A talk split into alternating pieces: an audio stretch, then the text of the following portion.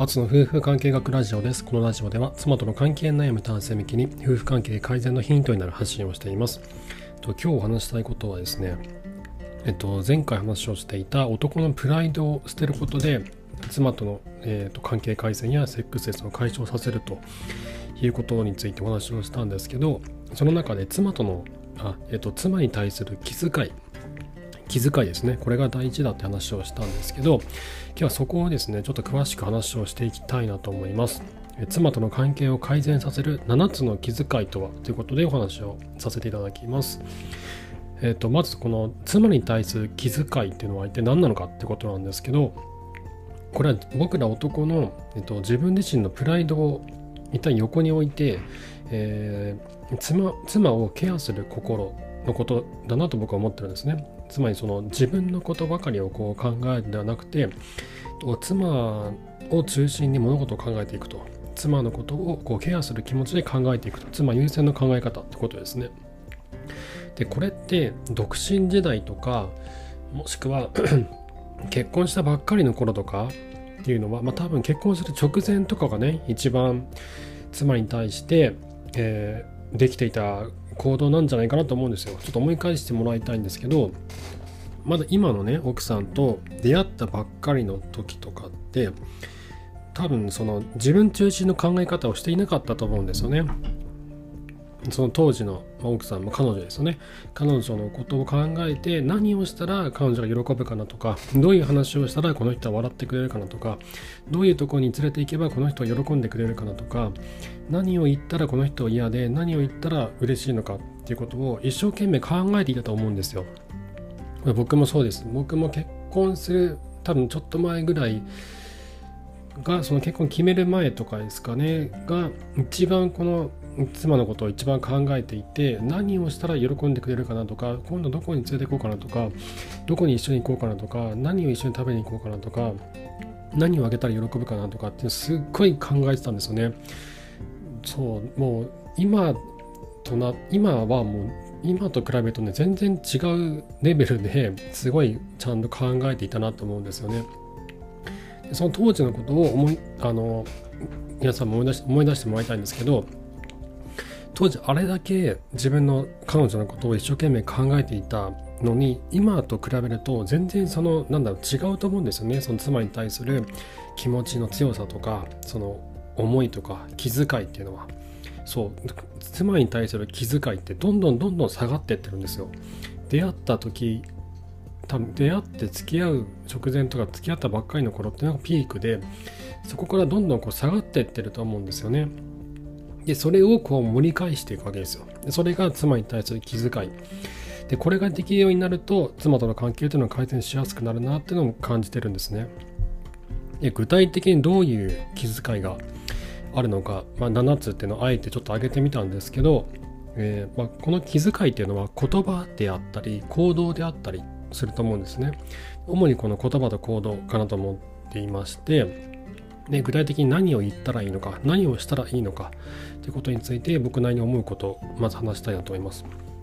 まず1つ目はですね挨拶ですね。朝起きたらおはようとか、えあの出かけるときは行ってらっしゃいお帰りなさいっていう基本的な挨拶。これ関係が悪くなってくるとその妻が言ってくれなかったりもするんですよね。全然なんか言ってくれないもう寂しいってこっちは思っちゃうんですけどだけどこっちからこう言っていくんですよ。こっちからおはよう、朝起きたおはよう、いってらっしゃい、おかえりなさい。で、これを繰り返し繰り返し言っていくと、さすがに無視できなくなってくるんですよね。向こうも言ってくれるようになったりするんですよ。なので、まず1つ目は挨拶、基本的な挨拶。で、2つ目はですね、えっと、感謝の言葉と愛の言葉ということで、何かね、妻がしてくれたりしたときは、ありがとう。あ、これありがとうね。助かったよ。っていうその感謝の言葉をさらっと言う。でこれがすごく大事なと思っててそのなんだろうな僕ら男性って妻との関係を改善しようと思っていろんな家事とかを始めるじゃないですか。始めるんだけど全然妻から感謝されないっていうフラストレーションがたまるんですよね。これって妻も同じでいろんなことをね家庭の中でやっているのになんであなたそんな当たり前な顔してそれを享受してるのって思ってるんですよ。なんで感謝の言葉一つもないわけって向こうの方こそ思ってるんですよ。だからこそこっちから感謝の言葉をかけていくんですよね。いつもありがとうねってこれありがとうねっていう言葉をかけていく。そうすると逆に向こうから返ってくるんですよ。感謝の言葉っていうのが。まずはこちらから言っていくってことですね。あと愛の言葉っていうのは大好きだよとか愛してるよって言葉ですね。これはすごくこう伝えるのが恥ずかしいとか何か言ったことないって思うかもしれないんですけどなんだろう。だけどこれ言われ自分が言われたら嬉しいじゃないですか。自分の妻から大好きだよとか愛してるよって言われたら。で向こうからしてみても同じだと思うんですよ。そうね、まあ、いきなりなんか愛してるよって言われてもな何急にってなるかもしれないんですけどそれが言われるお互いに言い合うのが当たり前になってきたらもう習慣化されちゃってなんなんだろうなそうおかしいとか別に思わなくなるんですよ。でこれを言う方もなんだろうな僕が思うにこう言う方が相手に対する愛情っていうのが深くなるなと思うんですよ。僕が妻に対して愛してるよって言葉をかけるたびに僕の中にある妻への愛情っていうのがどんどんこう大きくなっていくのを感じるんですよね。そうなると余計こう大切に大切にしたいなと思えるようになって自分の行動とか声かけっていうのは変わってくるんですよ。だからこそ僕は男性の方から愛してるよとかっていう愛の言葉を伝えることは大事だなって思ってるんです。で3つ目はですね、えっと、睡眠状態のチェックってことでよく寝れてるか寝れてないかですね。朝起きてきて妻がきちんと睡眠が取れているかどうかっていうチェック。これ意外に大事で睡眠が取れていないとすごいイライラしやすくなるし子供と対峙する時もねつなん辛いんですよね。いや寝れているかどうかっていうのはチェックを僕はしてます。で、えっと、4つ目が、えっと、朝の家事ですね。これちょっと後で詳しく話していきますね。あと子供が帰ってきた。夕方ですね。子供が帰ってきた。子供の帰宅時の子供の相手。であとはその夕方の家事。そして最後は夕飯から寝かしつけまでの子供の相手。ってことがありまして、まあ、一日の流れをざっと見ていって大変なところで、えっと、妻を支えるように自分からこう行動していくっていうことなんですけどちょっと詳しく見ていきますね。えっと、朝夕方夜の3段階で一日を分けた場合にここでこういった声かけができるとかここでこういったことをすると妻に対する気遣いになるっていうことを話していきたいと思います。えっと、実際に僕はやっていたりとかこれをやった方がいいなと思うことをどんどん話していく話していきますね。まず朝ですね。朝起きまして妻に対しておはようとこちらから挨拶をしていくと。そしてよく寝れた大丈夫だったこう睡眠状況をチェック。よく寝れていない場合は、えっと、妻がきちんと寝れるように、えっと、環境を整えていくっていうのが重要になります。で次はですね、朝ごはんを作っ妻がね、朝ごはんを作ってくれていたら、ありがとうねとお礼を言う。でえっと、妻が作る余裕がなかったりとか、作りたくなさそうだったら、朝ごはん作るねと伝えて、こっちから作っていく。そして子供がまず起きてきますね。着替えをしますと。で、また未就学児の場合って手伝いが必要だったりするので、その子供の着替えの手伝いをしますと。あと保湿クリーム塗ったりする必要があれば、ここでも塗っていきます。あと食事、子供の食事の介助ですね。これも未就学児、えー、ね、なんだろうな3、3歳、4歳ぐらいまでは結構必要だったりするんですけど、うちはね、三男がまだ2歳で、今年3歳なんですけどまだねちょっと介助が必要だったりする時が多いのでここでやったりとかしてますあと子供の朝の支度の手伝いとチェックですね。じゃあ小学生の子が長男次男なので彼らが、えーと、学校がある時は学校に持っていくもの学童がある時は学童に持っていくものの、えーと、チェックですね。きちんとあの忘れ物ないかっていうチェック。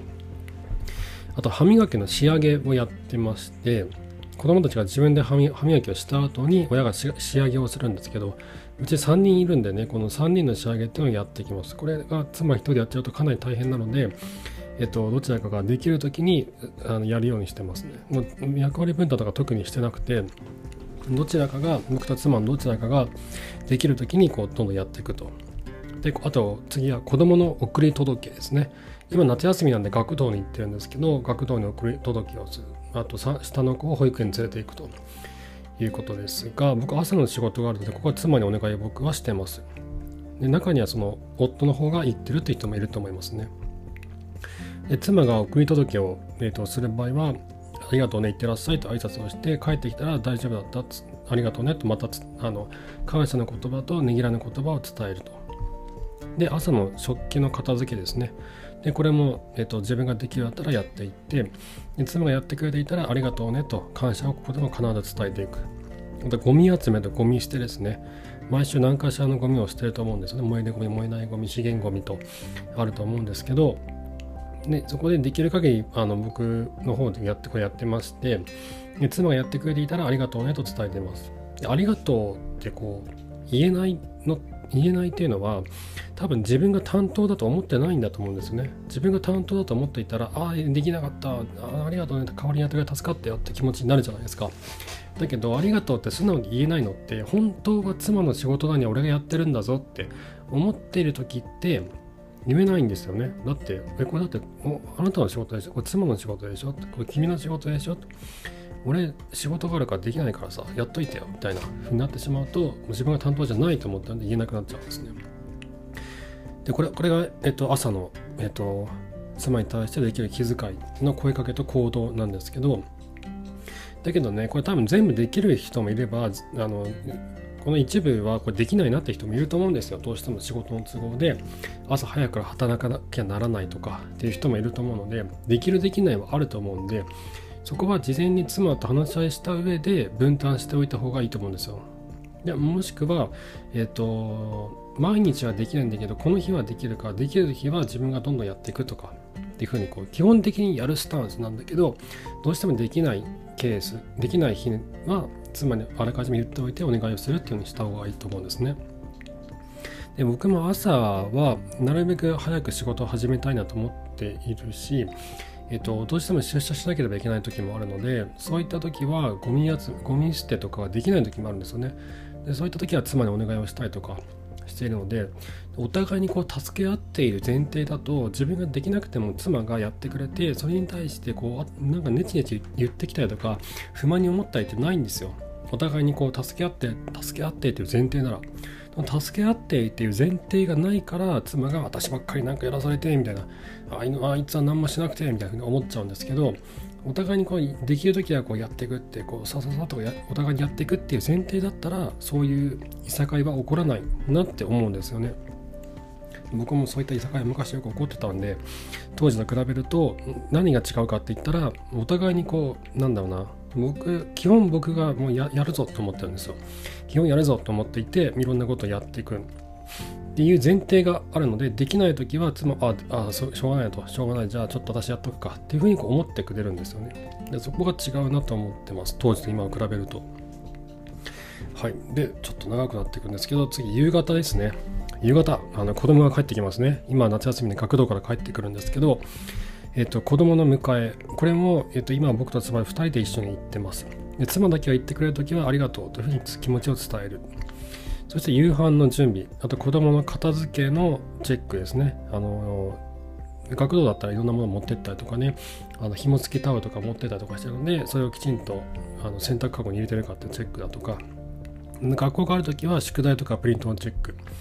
あと食事が始まってこうちょこまかちょこまかしていたら注意をしたりとか、あと子供が学童に行って、今夏休みで学童行っていて、弁当箱を洗わなきゃならないんで、それを早く出すようにっていうことを声掛けしたりとか、あと子供をお風呂に入れて、出てきたら子供と一緒に遊んだりとか、あと食器の片付け、で歯磨きなど寝る前の行動の声かけですね。歯磨き、歯磨きしたかなとかって声かけですね。あと絵本の読み聞かせとして寝かしつけっていうのが夕方できることだなと思うんです。でこれもあのどうしてもできない時もできない人もいると思うんですよ。ここはちょっと早どうしても遅く帰らなきゃいけないとかっていうのがあると思うんでそれは、えっとまあ、妻妻と話し合った上でここはちょっとお願いしたいっていうのを話していくとで基本自分がいる時にできることはやっていくっていうスタンスでいると妻が恨まれることは少なくなるんですよね。あの人は基本的にやってくれてると。基本的に家にいる時はいろいろやってくれてる。だけどいない時にどうしてもできないとか私がフォローしていこうというふうにお互いこう助け合いの精神になればさっき言ったように不要ないさかいは減っていくなと思ってますで次は夜ですね。寝かしつけが終わりました。でその寝かしつけが終わった後に毎日僕がやってるのは妻とハグをして今日もお疲れ様とねぎらいの言葉をかけるんですね。一日を走り抜けた妻に対してねぎらいの言葉をかけるっていうのは毎日欠かさずやってます。本当に辛いんですよね子供が小さいうちって。やることたくさんあって自分の時間もどんどん削られていってこなんか子供の世話をするだけで自分の人生がどんどんなんか消耗していくような気持ちになってしまうんですけどそこできちんと一日の終わりに妻に対してお疲れ様とあのねぎらいと感謝の言葉を伝えるっていうことは本当にこのなんだろう大変な育児を乗り切っている女性に対しては必要な声かけなんだろうなって僕は思ってます。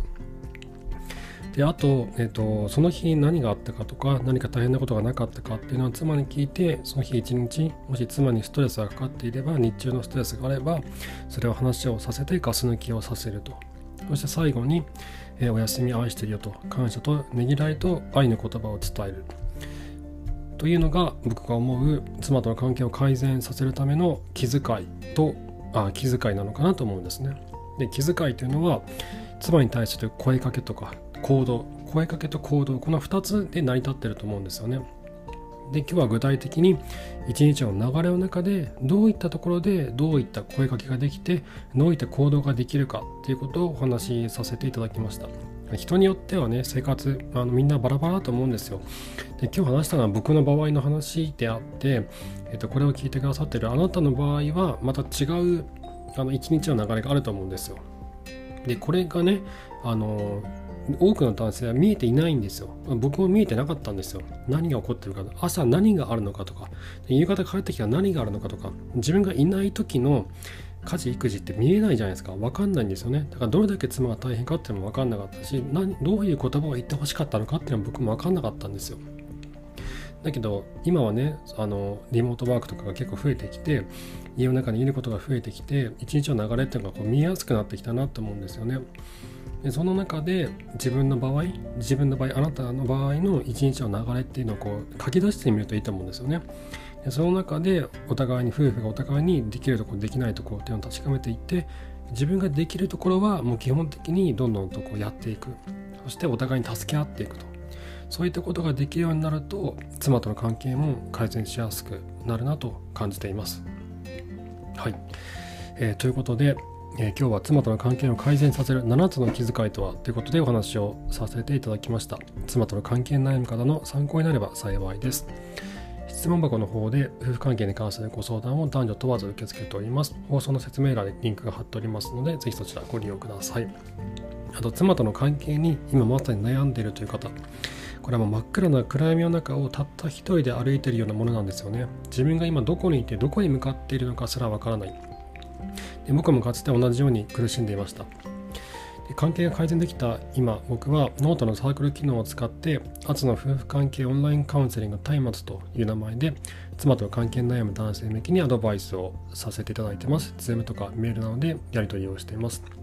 あなたが妻との関係を改善できるよう一緒に伴走していきたいと思っています。本気で悩んでいてどうにかしたいと思っている方はぜひご連絡をください。こちらも放送の説明欄にリンクを貼っておきます。はい、ということで今回も最後までありがとうございました。もうすぐ子供たちの夏休みが終わりますね。来週あたりからかな？うちの方は来週あたりからまた学校が始まるんですけど、ちょっとね、なんかデルタ株とかで子供の感染率が高くなってるんで、うちね、習い事一回全部やめたんですよね。今日、昨日の夜妻と話して決めたんですけど、あの教室に通わなければいけない習い事は一旦全部やめて休みの過ごし方っていうのをまた子どもたちと一緒に考えていきたいなと思ってます。大変な時期がまだまだ続きますけど一緒に頑張っていきましょう。はい。ではまた明日お会いしましょう。さようなら。